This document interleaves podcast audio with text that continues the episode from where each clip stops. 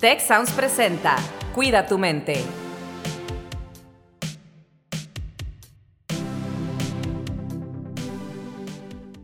Hola, ¿qué tal? Bienvenidos a un episodio más de Cuida tu mente y seguimos en la gira. El día de hoy estamos desde el Campus Ciudad de México del TEC de Monterrey. Carlos, ¿cómo estás? Muy bien, Rose, contento de estar aquí en este campus, uno de los campus más grandes de todo el tecnológico de Monterrey, en Ciudad de México, y con un tema pues sumamente importante. El episodio de hoy lo titulamos ¿Cómo saber si estoy cayendo en depresión? Y tenemos a varias personas, Rose, que nos acompañan el día de hoy. Les presentamos primero a María José Merodio, que nos acompaña, es nuestra especialista del día de hoy. María José, ¿cómo estás? ¿Qué tal, Carlos? Eh, soy María José Merodio, me dedico a las neurociencias clínicas y educativas. Me da mucho gusto estar con ustedes por acá, pero me da más gusto que abran estos espacios eh, de suma importancia, los números no nos mienten.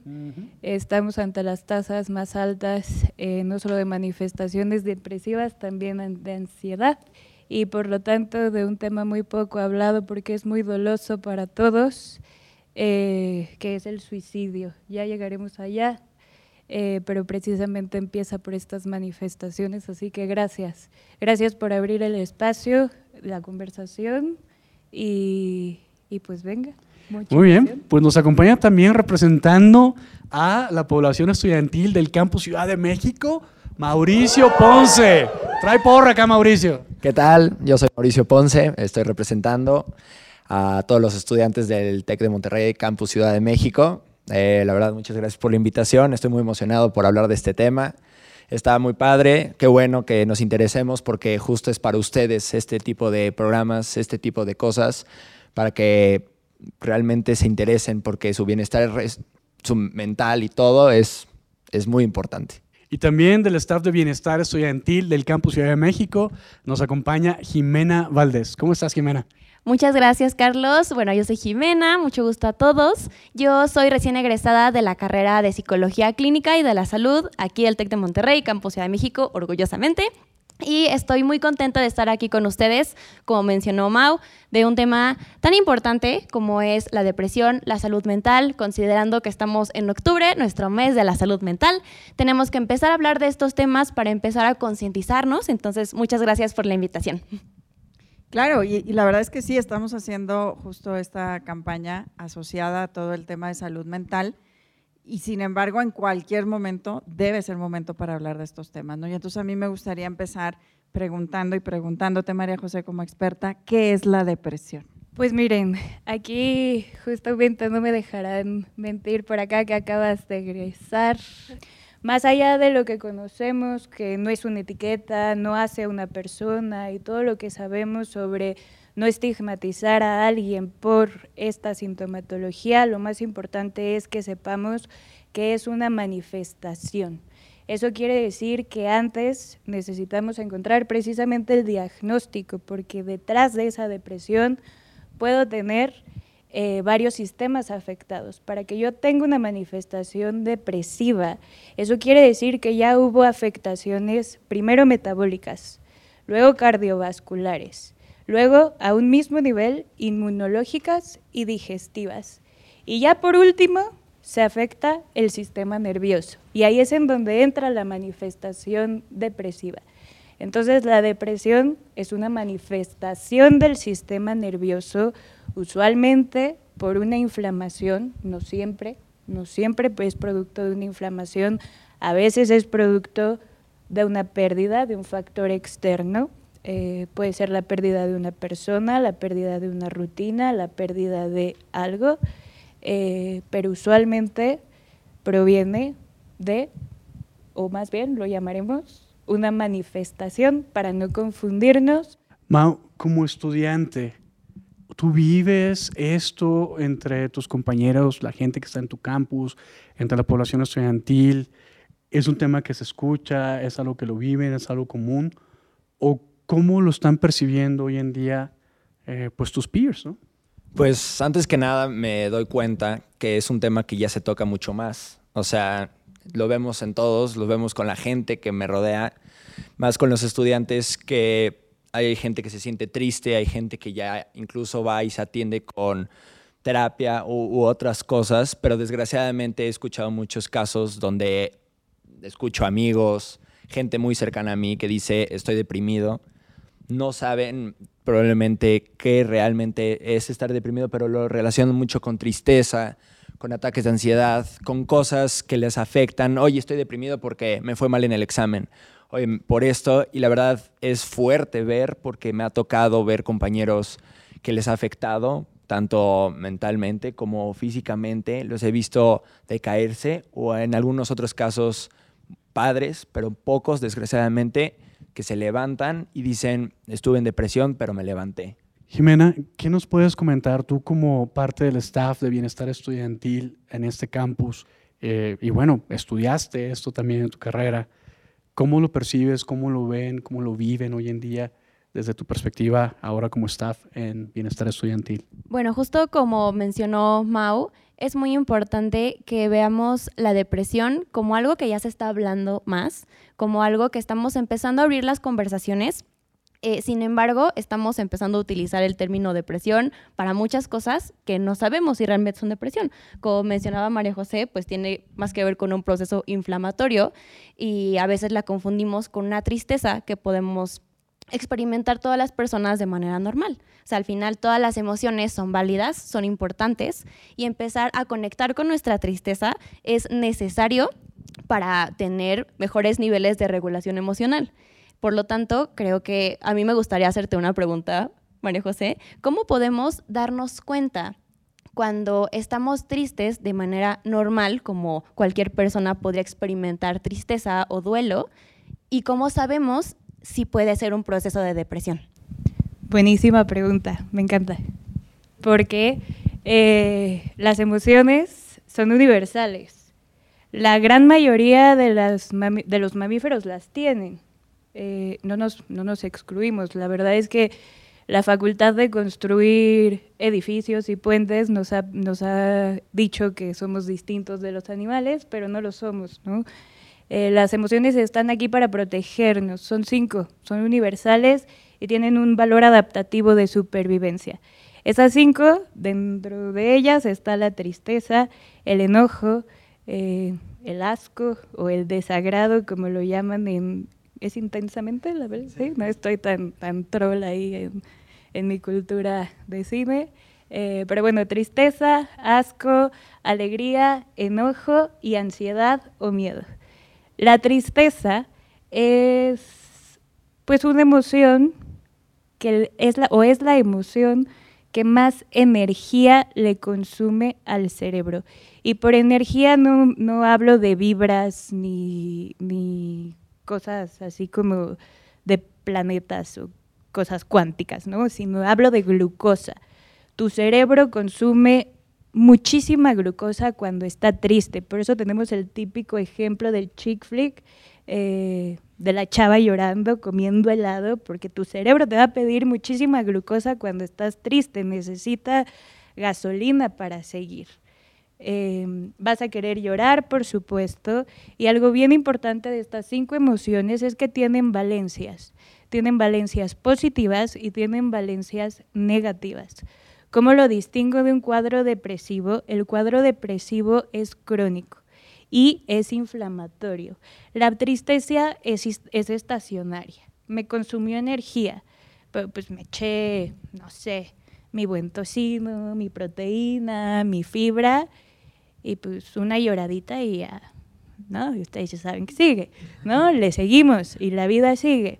Con la depresión no. Con la depresión tengo o me cuesta, tengo un compromiso con mi energía metabólica.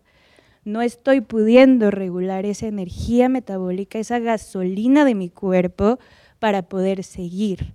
Y entonces cuando una persona genuinamente me está diciendo, no me puedo levantar de la cama, no es que sea floja y no es que sea exagerada, es que su cuerpo está comprometido y a veces aunque coma, a veces aunque haga ejercicio, ese metabolismo está comprometido por ese cuadro depresivo y por eso les decía al principio, tenemos que buscar cómo está ese, metabolismo, cómo está ese sistema vascular, cómo está ese sistema inmune, cómo está ese sistema digestivo, porque a veces haciendo ciertos ajustes a esos otros sistemas, la depresión, pues no es que más mágicamente, ¿no? Porque ya trabajamos muchísimo, pero ¡pum! ¿no? Los síntomas depresivos empiezan a mejorar.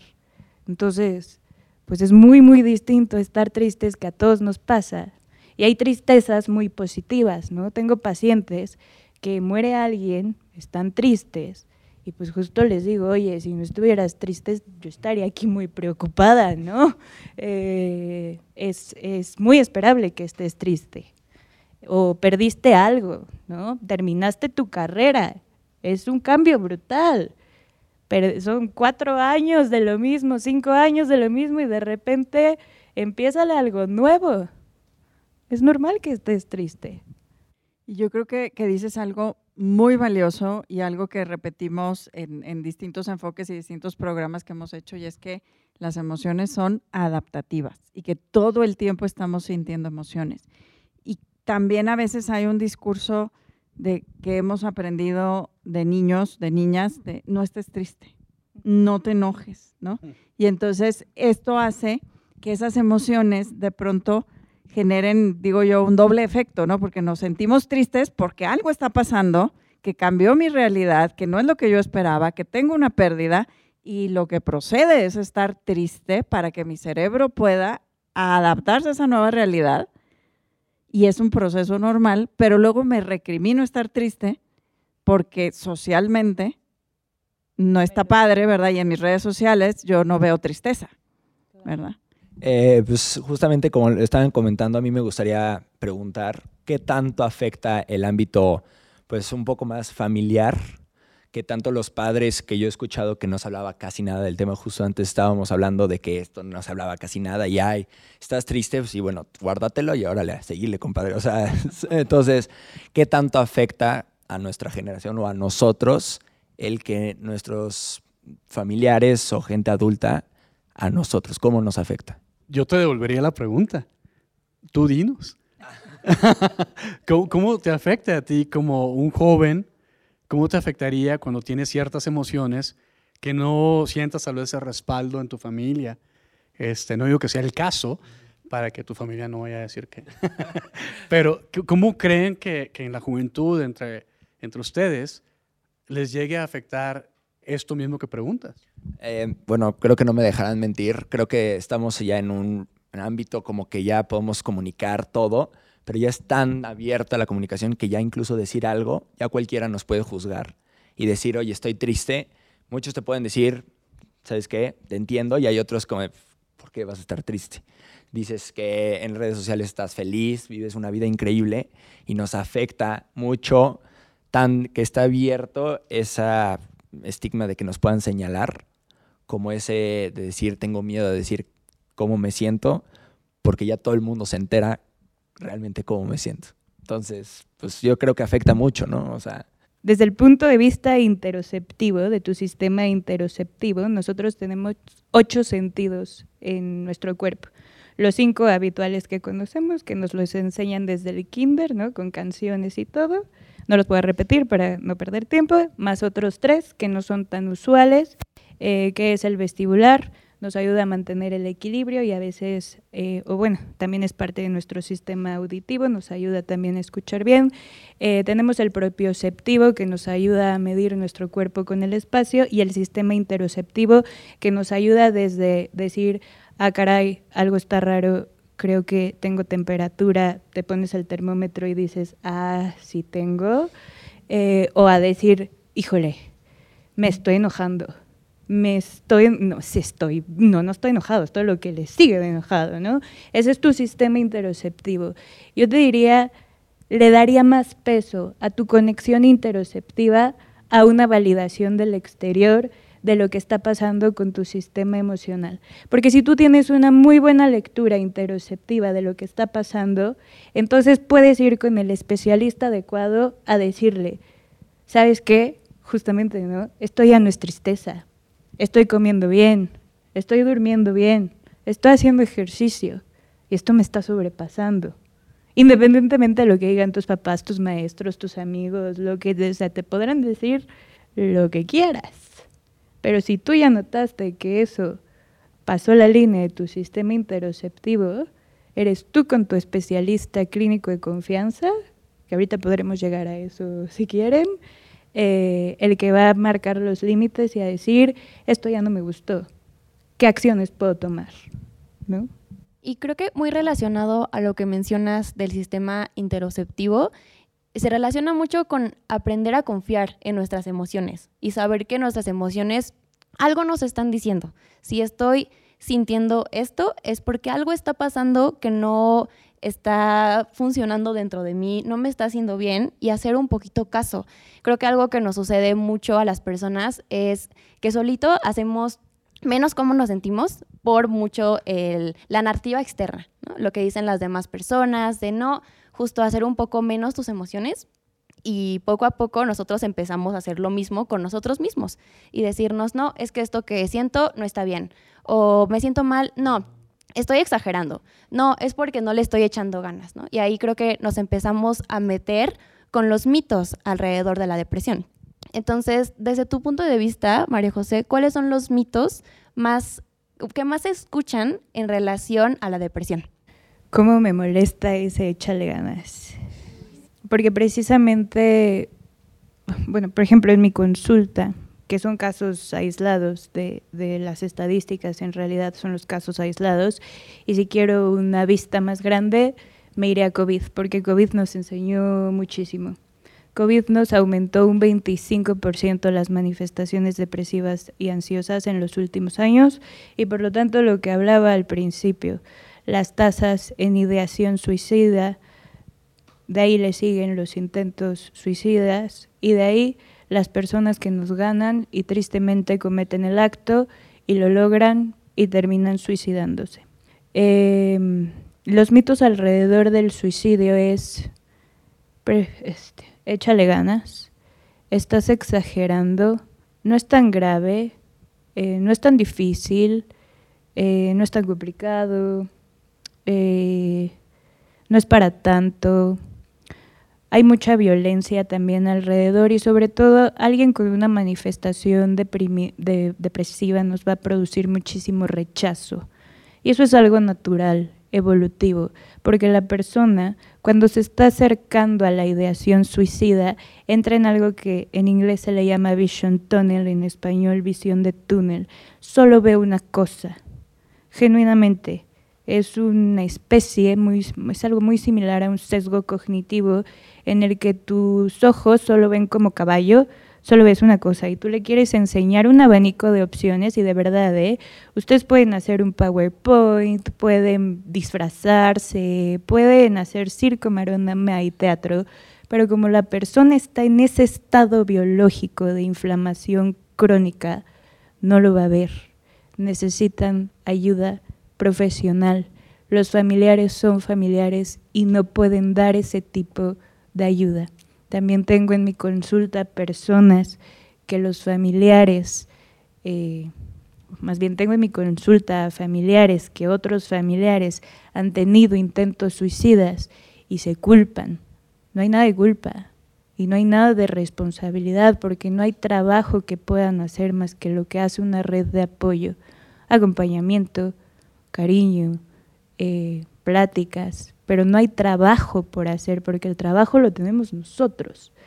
Em, y estos mitos, pues lo que hacen es alimentar sesgos cognitivos que van empujando, que van alimentando a la persona que está en esa visión de túnel, a que eventualmente cometan el intento o cometan el acto. No es que seamos responsables, pero damos de comer para que esto se vaya construyendo. Entonces, como sociedad, lo que podemos hacer es siempre preguntarnos qué hemos hecho como sociedad para tener los índices más altos en la historia de suicidio infantil, de suicidio adolescente y de suicidio en la adultez. Con cuestionárnoslo ya están ayudando a miles de cientos de personas. Acciones Acciones las tomamos los profesionales de la salud. Déjenos hacer nuestra chamba. nosotros lo hacemos. Y estamos capacitados y entrenados para hacerlo. La sociedad lo único que puede hacer es pues cuestionarse eh, para que esos mitos no sigan rondando por ahí y no nos estemos peleando, ¿no? Porque luego en casa pasa, ¿no? Te dicen de muy buena voluntad, échale ganas, ¿no? cotidianamente. Y nos falta el adolescente, ¿cómo? ¿Qué leche? Y empieza una octava guerra mundial completamente innecesaria por estos mitos que andan por ahí. No pasa absolutamente nada. Con cuestionarnos como sociedad ya estamos haciendo el trabajo necesario. Nosotros como especialistas estamos haciendo el nuestro también.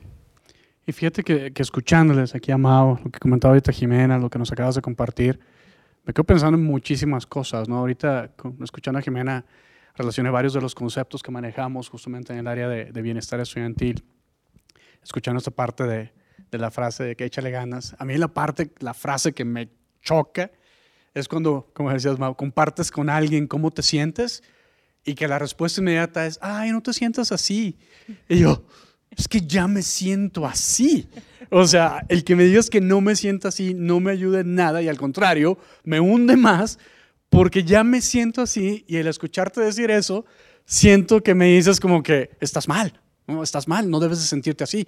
Pero ¿qué puedo hacer al respecto si ya me estoy sintiendo así, no?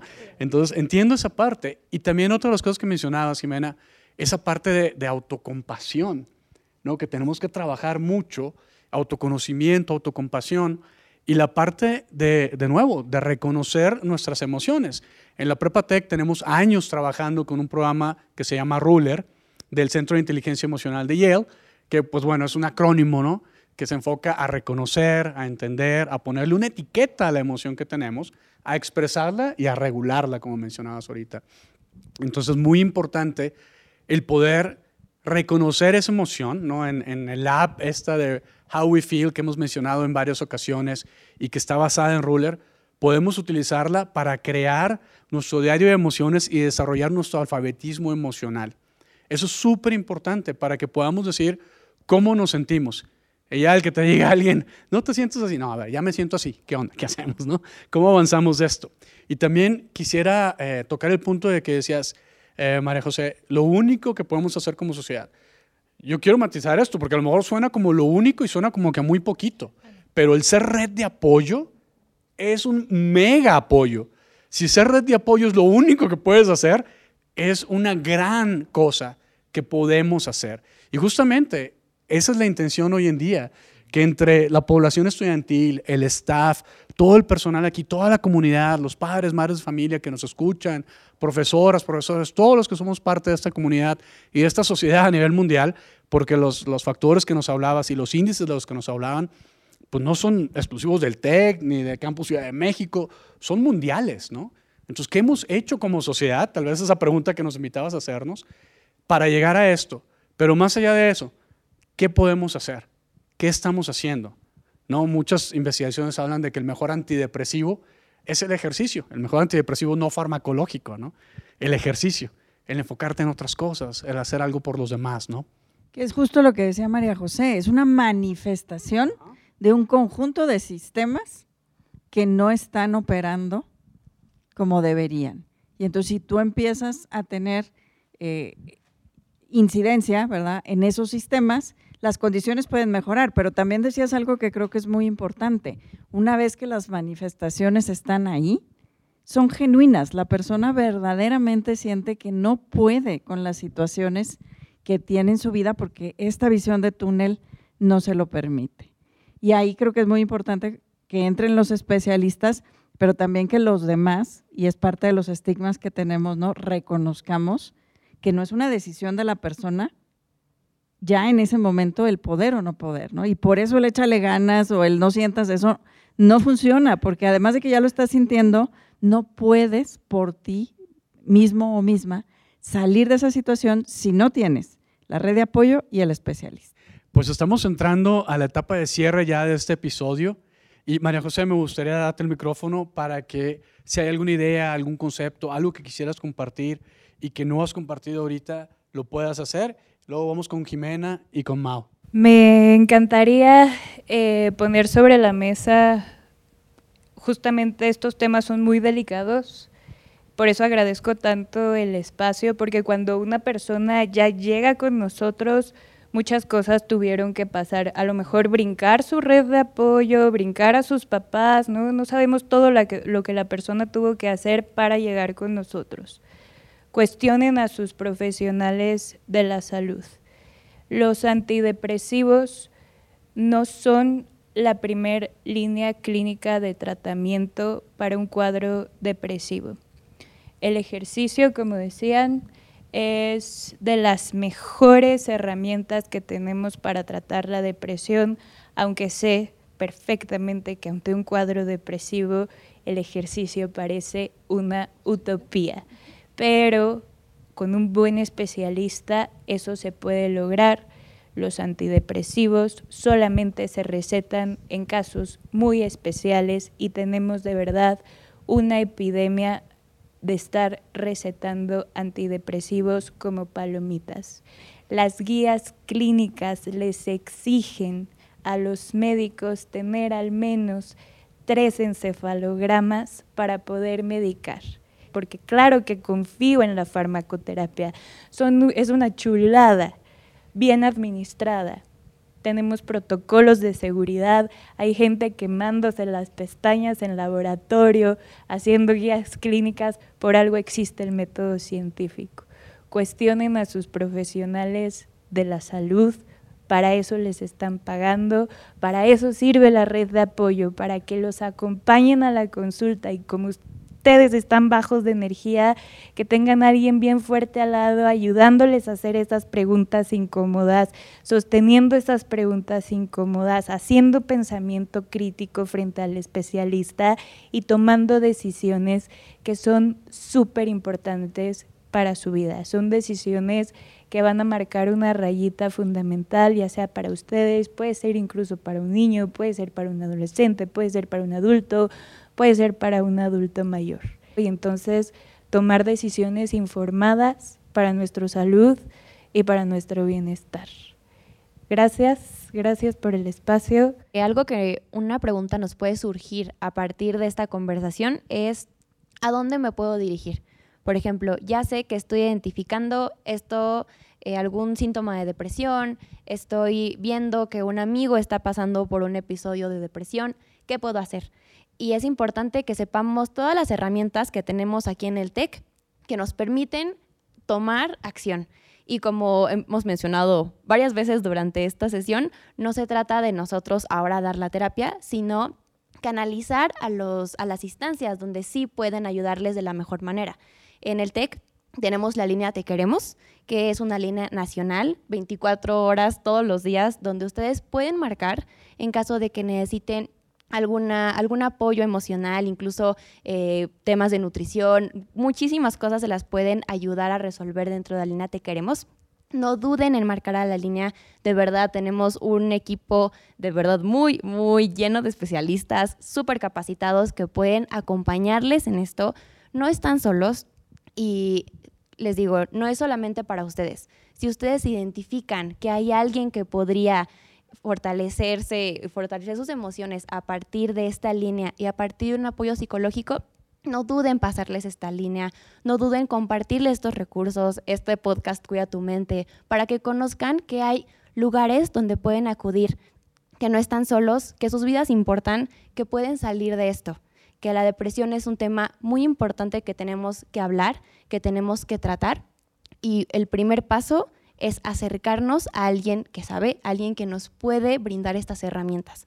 No están solos, busquen ayuda. Eso es algo que creo que es lo que más me gustaría que se quedaran de esto. Pueden buscar ayuda. Hay luz al final del túnel, como hablábamos de la visión de túnel. Bueno, pues al final del túnel está la luz. No busquen, más bien, no duden en buscarla. Pues yo a mí me gustaría decirles justamente que no están solos. O sea, en verdad tenemos muchísimas herramientas, muchas cosas de las que nos podemos apoyar. A veces sentimos que ya estamos en el fin del mundo porque nos fue mal en un examen, un proyecto, la famosísima semana 5 nos está consumiendo. O sea, ya, ya queremos irnos a nuestra casa, dormir y decir bye a todo. no nos obliguemos a preguntarnos, ¿estoy cayendo en una depresión? Yo creo que la pregunta es, ¿cómo puedo evitar hacerme esas preguntas y mejorar como persona? El examen, el, la tarea, el proyecto son importantes, sí, pero ¿cómo las van a hacer si no están bien ustedes? Háganse la pregunta, ¿estoy bien? No estoy bien, sí estoy bien. Órale, voy a buscar ayuda aunque estoy bien, porque me quiero mantener así. Estamos, o sea, tenemos una gran herramienta que es el TEC. Tenemos este podcast, tenemos el grupo estudiantil, tenemos, o sea, todo, todo. Somos increíbles. El bienestar estudiantil, lo tenemos. No estamos solos y qué padre, o sea, la verdad es qué emoción poder participar y ser, o sea, ahorita como usted, como representante, pero creo que todos podemos hacer un cambio en nosotros. Pues muchísimas gracias. Yo me voy con la idea de la red de apoyo. Creo que es lo más importante que podemos llevarnos. Y también a todas las personas que nos escuchan, eh, en el momento que nos estén escuchando, si verdaderamente sienten que, que necesitan eh, ese apoyo, pues buscarlo en todos los medios que hay disponibles en donde estén. ¿no? Y Carlos, nos despedimos. Pues sí, muchísimas gracias, Mauricio, Jimena, María José, Rose, como siempre. La verdad es que muy interesante todo lo que compartimos el día de hoy y espero que les sea de mucha utilidad. Yo también me voy con, con muchas cosas y, voy a regresar a un, uno de los primeros puntos que mencionaba María José, ¿no? E, ese de la tristeza cuando estás viviendo un duelo. Me recordaste mucho a, hace unos meses que estaba en una, una, cumbre mundial de salud mental, que los especialistas compartían sus propias historias y nos decían, oigan, es que a veces la depresión y la ansiedad son respuestas normales ante algo anormal. No tenemos que espantarnos, no es como dices, el duelo, la tristeza, pues lo normal es que te sientas así si un ser querido falleció. Si tienes un examen, pues lo normal es que sientas un poquito de ansiedad. Es qué hacemos con esa información que nos están dando las emociones que estamos sintiendo, ¿no? Entonces, pues muchísimas gracias. Les invito a que visiten también el sitio Te Queremos. Ahí vean el video del manifiesto Te Queremos, porque hay una frase que me encanta ahí que dice, a veces está bien no estar bien. Se vale. ¿Sí? Entonces, muchas gracias y pues nos despedimos. Las esperamos en el próximo episodio de Cuida tu mente. Si quieres conocer más sobre cómo cuidar tu salud, te invitamos a escuchar Hola de Salud. La prevención hoy es parte del tratamiento. El podcast en el que nuestros expertos te darán consejos para vivir de manera sana, equilibrada y feliz. Felicidad, ese sería un objetivo último. Escúchalo en Spotify, Apple Podcast y Google Podcast. Gracias por escuchar un episodio más de Cuida tu mente. Productora ejecutiva de Tech Sounds, Liz Siller. Productora de Cuida tu Mente, Itzel Escareño. Anfitriones, Carlos Ordóñez y Rosalinda Ballesteros. Postproducción, Max Pérez y Marcelo Segura. Les invitamos a escuchar el siguiente episodio de Cuida tu Mente y el resto de los programas de Tech Sounds en Spotify, Apple Podcasts, Google Podcast, Amazon Podcast y tech.mx diagonal tech-sounds.